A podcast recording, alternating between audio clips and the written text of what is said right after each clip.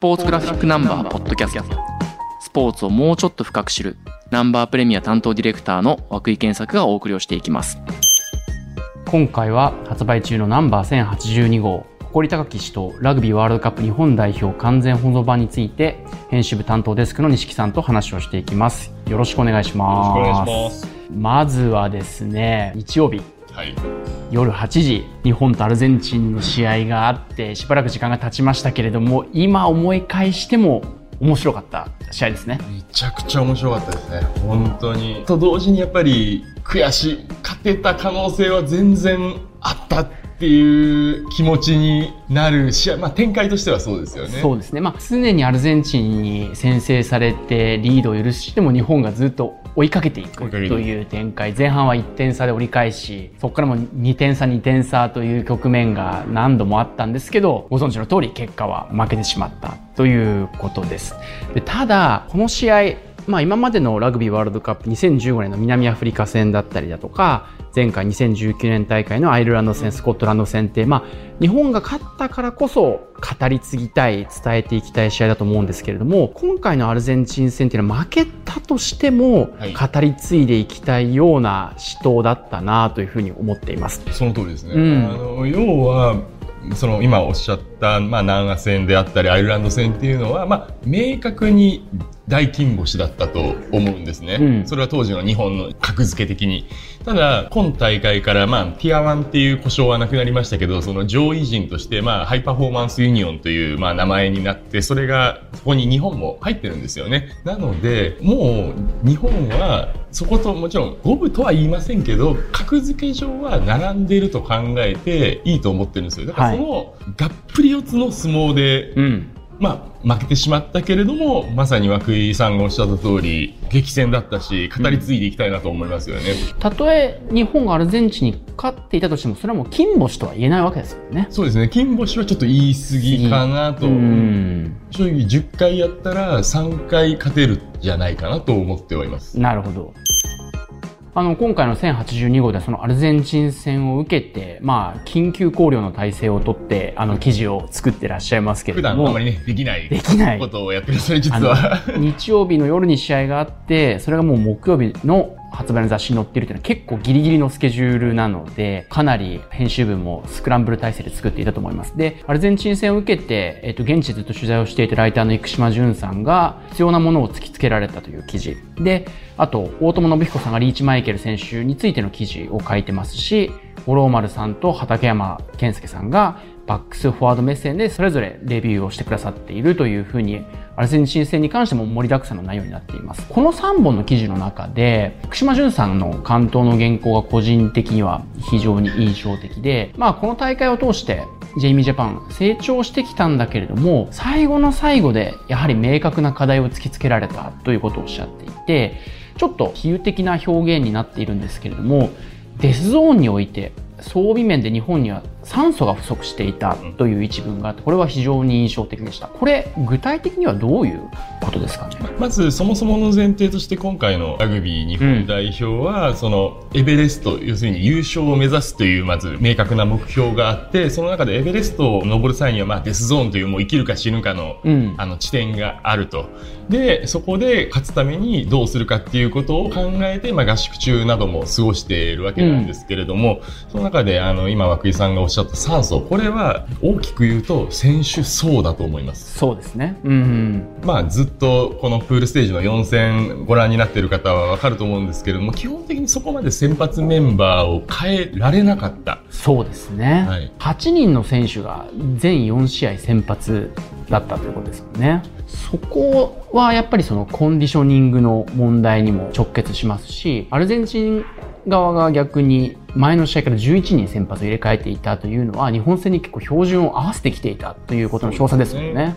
まああの日本はあの日程がものすごくいいと言われてて実際良かったと思うんですよ。最初にまあ一番グループの中では力が落ちると言われているチリと当たってその次にイングランドと当たるでイングランドからサモア戦までかなり間があるんですよね。11日間ぐらいありましたね。なので、イングランド戦からの消耗をある程度回復していけるという日程だったんですけれども、イングランドにやっぱり負けてしまったことで、サモアに絶対負けられないという、まず、確かに。条件がやっぱりできちゃったっていうのが大きいですよね。そこでまあ、ある意味でターンオーバーできなかったで、ね、できなかったですね。もし、イングランド戦に勝っていたら、まあ、たらればですよ。勝っていたら、もしかしたらサモア戦でもう一回、もうベストメンバーで行って、最後のアルゼンチン戦はターンオーバーするっていう考え方はあったような気がする、ね、なるほど。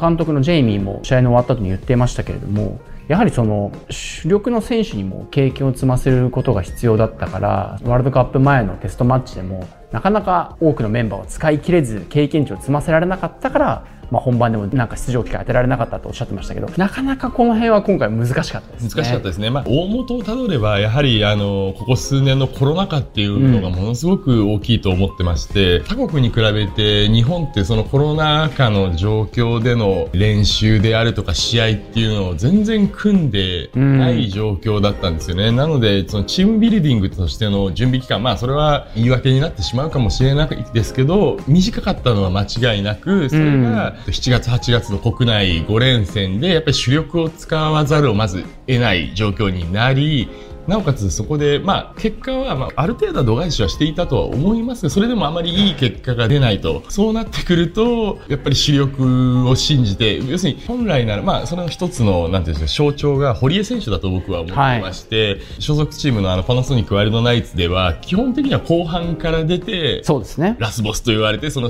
ゲームを締める役割を担っている選手ですけど、堀江選手、やっぱりあの、選手として非常に素晴らしいので、1本目、もうスタメンで出さざるを得ないというんですかね。もしもっと余裕があれば、そのインパクトプレイヤーとして後半から出すっていうようなカードの切り方ができたと思うんですけれども、このコロナ禍でのその、もろもろも含めて、堀江選手をカードとして使えなかった、まあ一つ不幸というか少し残念だったところなのかなと思います、ね、そうですね。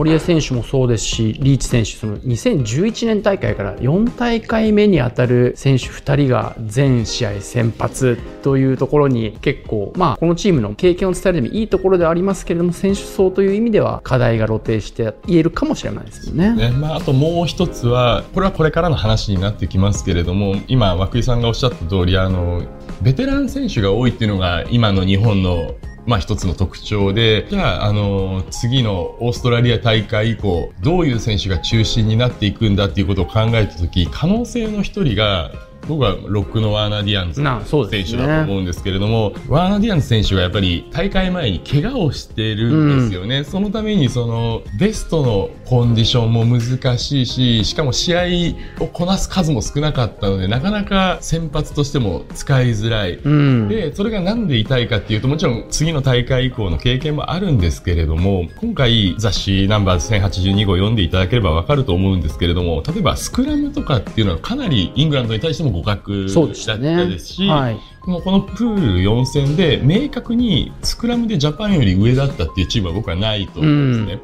うん、じゃあ何が欠けてたかっていうと、プレー面に関して言うと、ラインアウトだと思ってるんですよ。で、あの、ワーナー選手は2メートル超えの選手で、もしワーナー選手がフルコンディションであれば、ラインアウトを取るっていうことに関してもっと楽になるほど。なってたと思うのでそれができなかったっていうのがやっぱりこれはまあ巡り合わせまあラグビーっていうね怪我の多いスポーツの難しいんですがなかなかジェイミーとしても思った通りいけなかったんじゃないかなとこれは勝手な外野からの想像です。うんなるほど。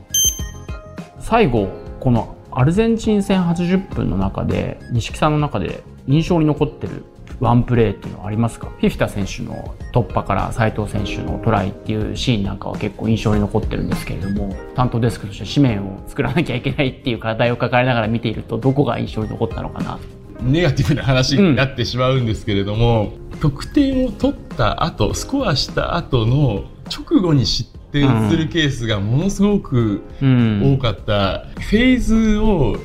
重ねてる時はまだディフェンス頑張れてたんですけど少ないフェーズの時にあららっていう間に点数入れられてしまってるっていうのは、まあワンプレーじゃないんですけれどもあってこれはあのその前の1080号で野沢さん、野沢武さんが語ってた、あの、少ないフェーズでやった方がいいっていう、アルゼンチンはフェーズを重ねるごとにどんどんやってくるから、まあ、あの少ないフェーズで止めなきゃいけない、の時に止めなきゃいけないっていうのを止めれなかったという。確かに。話で、ここは課題ですよね。ねまあそれはなんでかというと、その、先ほどからずっと言ってる疲労の蓄積だと思ってますけど。確かに。まあ、あの、彼ら選手に、あの、トライ取られたシーンなんかその象徴的な感じでしたね。はい、右のスクラムから左に展開されて結構あっさり取られちゃったっていう感じでしたもんね。で、あの、日本が本当の強国になるためには、あそこで一旦はタックルで止めて、その次の攻撃またね、やられるかもしれないけど、一回止めるっていうことができるかできないかで全く違ってくると思うので、これは日本はまだワールドカッププで勝ち始めて、言ってみたらまあ15年、19、23と、まあその前に一勝はしてますけれども、複数勝利してるのはこの3大会なので、ここからレガシーとして若い選手たちに、今回のアルゼンチン戦の経験、まさにそれは涌井さんとやっぱり語り継いでいかなきゃいけない試合ですよね。ねまあこの試合に関しては、まあどういうふうな締めになるか形になるかわかりませんけど、何かしら今後もナンバーだったりナンバープレミアのコンテンツとして振り返っていくんじゃないのかなと思っています。では今日はナンバー1082号担当デスクの錦さんと話をしてきました。どうもありがとうございました。ありがとうございました。